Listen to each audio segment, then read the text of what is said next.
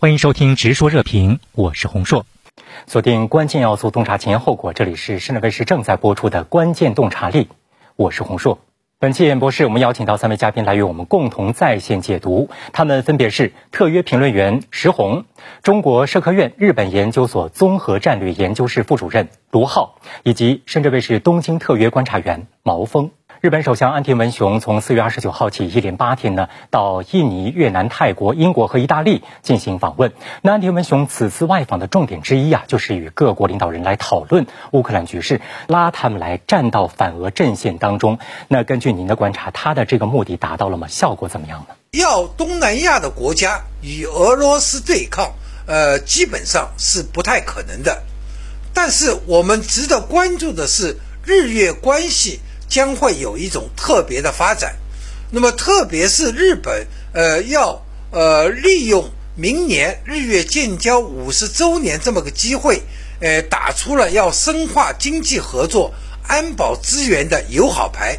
那么这次日本又向越南提供了五点五亿呃日元的无偿援助和一百八十八亿的低息贷款，所有这一些呢，多凸显出岸田外交。利用俄乌危机，顺势拓展、提高日本影响力的那么一种战略外交的一种呃重大动向。那卢先生，在您看来，岸田文雄想达到这个建立反俄包围圈的这样的一个目的，能达到吗？在东南亚地区，有不少的国家还是和俄罗斯，呃，有着比较密切的呃这个历史比较久的战略合作关系。呃，包括很多的这种东盟的中小国家，呃，它实际上它一直奉行的是一个相对平衡的中立的外交政策，也就是在俄乌冲突当中，它不去明确的选边，啊，不站队，啊，以规避最大限度的规避大国博弈给它带来的一种风险。所以我们可以看到，现在东盟十国里边，真正追随美西方啊进行对俄制裁的只有新加坡一国。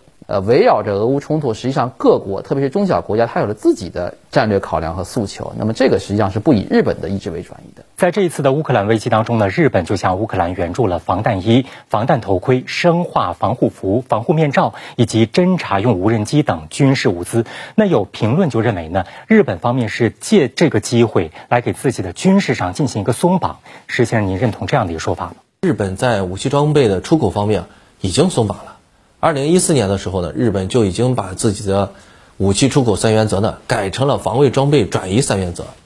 自此之后呢，日本对外出口武器装备呢和军事技术啊限制就大幅减少了。在过去的这些年里边，日本啊频频的对外推销自己的武器装备。那最典型的就是日本的苍龙级潜艇啊参与澳大利亚的潜艇采购项目的竞标嘛。尽管呢，它最后败给了法国的潜艇，但是啊。这清楚地表明，日本啊在极力地推销自己的先进武器装备嘛。那在二零一七年到二零一九年间，我也参加过几次的国际防务展，看过呢日本军工企业的展台，这是表明日本呢已经公开在国际上推销自己的武器装备了。那针对岸田政府的屡屡挑衅俄罗斯呢？那俄方也是采取了反制措施，比方说进行了对等制裁，还有叫停了跟日本之间的这个和平条约的谈判。那卢先生，在您看来，日本方面能够承受俄罗斯方面对他的这个反制的影响吗？或者说，日本可能更在意的是一种，呃，在政治方面，特别是在安全层面，呃，俄罗斯带给日本的一个更大的压力。所以我们可以看到，日本现在在。呃，修订自己的这个国家安保战略，包括防卫计划大纲三件套啊，这个是一整套的这种安保战略的调整。其中有一个重要的结合俄乌形势的这样的一个变化，就是俄罗斯啊，日本要将俄罗斯重新定位为所谓的现实的一种安全威胁，包括要去重新调整呃这种在这个北海道地区，包括日本海沿岸的军力部署，呃，从而强化对于俄方的这样的一个安所谓安全威胁的这样一种戒备。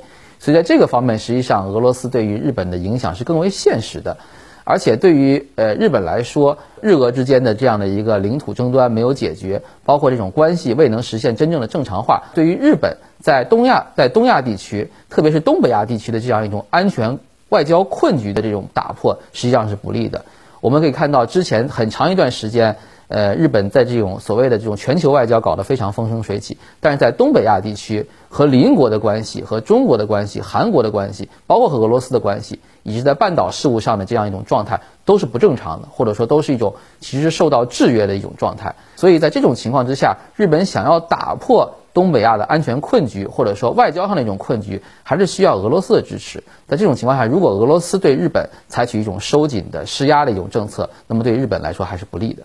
那我们注意到，在这一次俄乌冲突发生以来呢，岸田政府在反俄上这个态度非常的积极，包括对俄制裁，还有包括向乌克兰提供军事物资援助等等。俄罗斯也为此非常的恼火。那毛先生，在您看来，为什么岸田政府在这一次反俄的这个态度如此的积极？它是一个什么样的一个状态？第一方面呢，是日本政府或者说岸田内阁已从普京对乌克兰。采取的军事行动当中，彻底抛弃了要想从普京手中拿回北方四岛的幻想，认识到从普京手里要回北方四岛等于是缘木求鱼，要利用俄乌危机的那么一个契机来配合美欧打垮普京，在对抗中化被动为主动。那么，岸田首相自己也明确的表示，对俄制裁